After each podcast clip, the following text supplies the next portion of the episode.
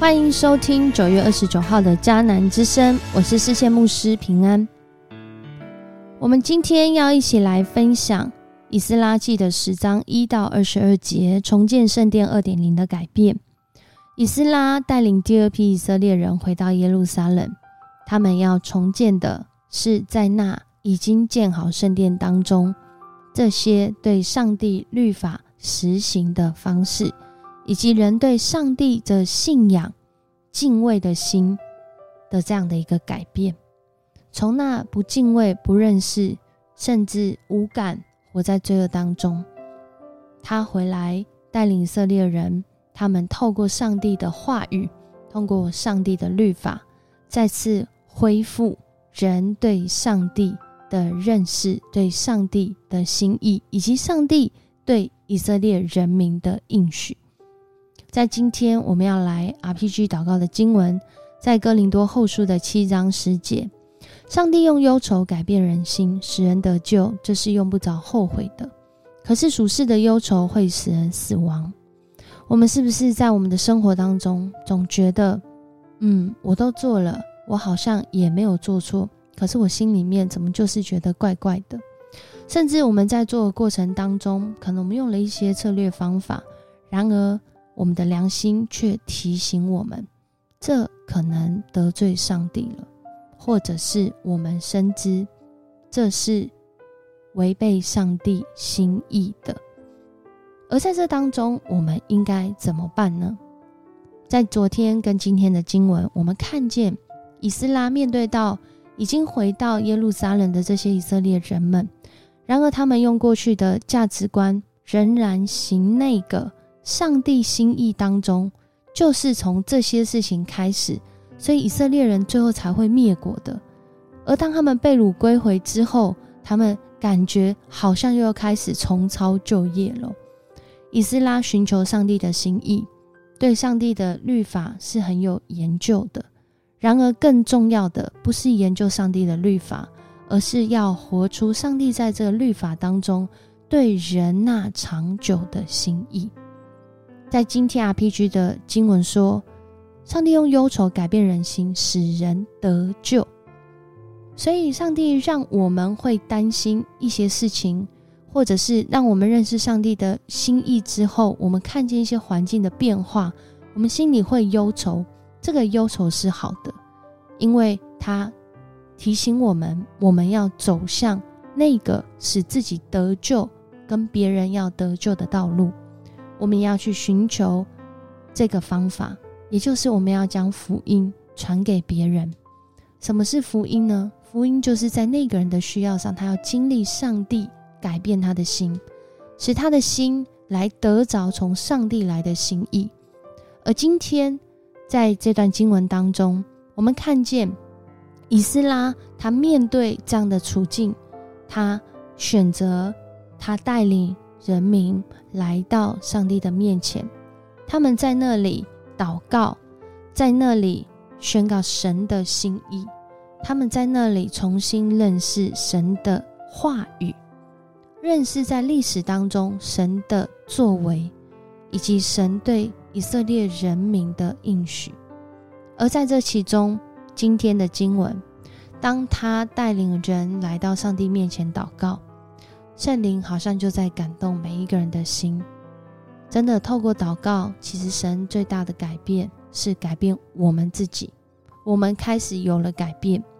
以至于我们的改变成为一个影响力，带来这个社群，带来这个社会，甚至带来这个国家整个的改变。有一对夫妻在婚姻当中，因着有一方。对感情，过去透过原生家庭，甚至到他自己建立家庭之后，他其实对感情的价值一直是没有概念的，甚至对婚姻没有期待，反正不行就再离婚就好。所以他在很年轻的时候，其实就结过婚一次，然而很快的就离婚了。而过了几年后，他又遇到了他觉得好像是一个不错的人，又再结婚了一次。带着这样的思想的他，真的在婚姻当中很容易就走入了冰点，因为只要不行就离婚就好啊。而在这样的一个想法里面，真的是辖制了他的心，让他在每一次的选择最后都想说，那就直接放弃最快。然而，上帝的心意却是透过这段婚姻，要带领他来认识上帝对婚姻的心意。他在这当中，因着弟兄姐妹的支持，以及他对上帝话语的认识，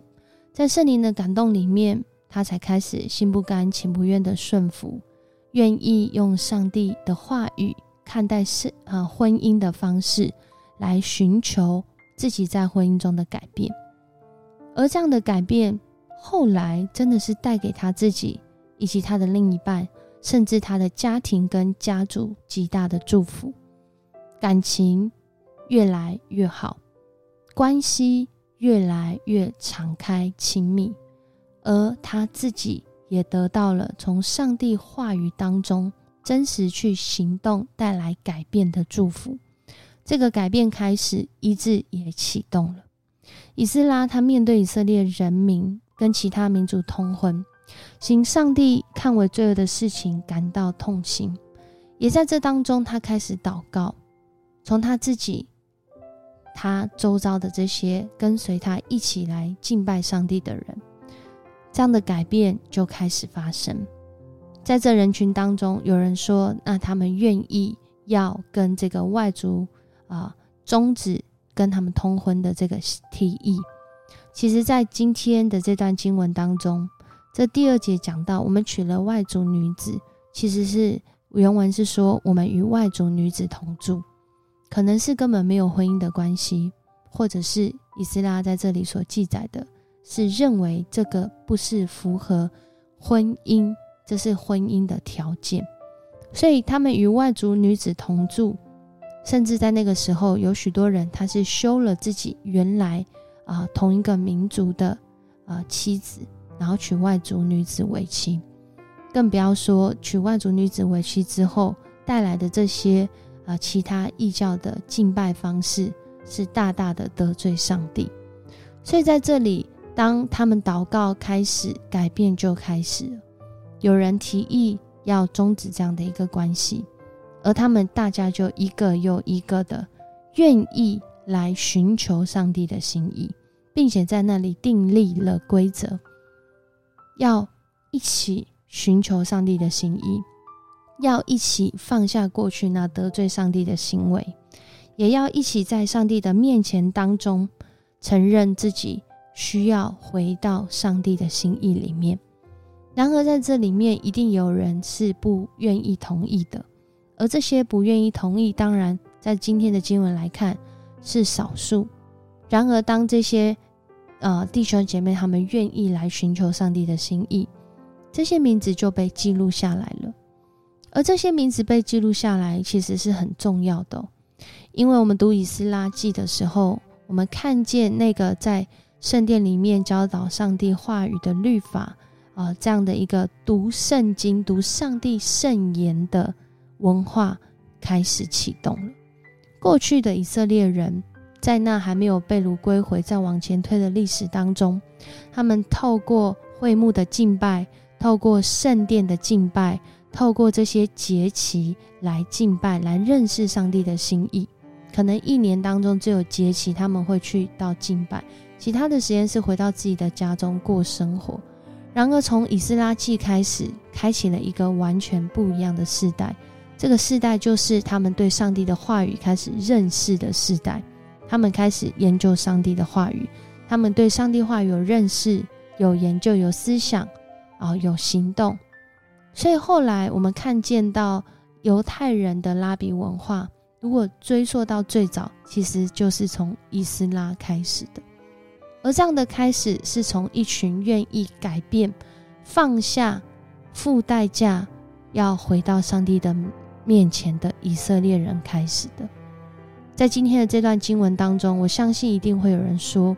那这些呃外邦女子，这些外族女子，他们的儿女不就很可怜吗？”当我们面对到我们自己所做那得罪上帝的事，真的是要付代价，而且那付代价是痛苦的，那付代价是会带来许多不公义的。然而，我们要为我们自己所做的负责。神他也为我们负责。恳求主帮助我们在这当中，真的是三言两语很难就把神的心意讲的完全清楚、完全透明。然而，神却是能够在一路上感动我们的心。透过认识他的话语，我们更知道我们该如何行。就好像今天从十八节开始往后看，明天的经文更是都是这些娶外族女子的人的名单，而且这些名单竟然就是从祭司，竟然都是从这些领袖官长开始。这对我们来说是一个很重要的提醒。当我们成为领袖的，成为这些官长的，成为这些权柄的，愿意来改变自己，这个社群就会跟着来改变，这个群体就会跟着来改变。而我们如果是这其中的一个哦，你觉得是平凡人，当他的改变也很重要哦，因为明天的经文就会说到。这些一般民众，他们也改变，这个以色列人就一起改变，他们恢复了那敬拜上帝，不管是自己的心，还是他们的这个社群，带来极大的祝福，而这祝福从那个时候延续至今。我们一起来祷告，祝我们感谢你，谢谢你透过以斯拉，成为一个将上帝话语，呃，带给人民。带给敬畏上帝的人，也一直带给到现在今天我们可以读圣经的每一个人。主，谢谢你的恩典，从一群愿意改变、付代价来转向跟随你的人开始。主，你的话也持续至今，你的心意让这一群承接的器皿成为一个流动的祝福，带到他们所去的地方。主啊，你今天也透过这段经文鼓励我们的心，我们就是那个器皿，就是那个承接主你祝福的器皿。但是这样的承接，也透过我们愿意改变，愿意成为一个被调整方向、被调整脚步，愿意成为一个愿意悔改、从事主你心意的人开始。主，谢谢你与我们同在。你也透过今天的这样经文，告诉我们，每一个人都很重要，每一个改变都能够来影响，不仅是影响我们自己身边的人，甚至能够影响世世代代。愿我们的心被主你来激励，成为这样的一个祝福的管道。我们这样祷告，奉主耶稣的名求，阿门。很开心跟你一起分享迦南之声。愿以斯拉在他那个世代里面所经历到的祝福跟改变，也临到今天的你我。让我们为上帝的国来忧心，也为上帝的国来开心。也让我们以祷告来恳求上帝改变我、感动我、鼓励我，在上帝的话语里面，我们为主来行动。我是世谦牧师，我们明天见。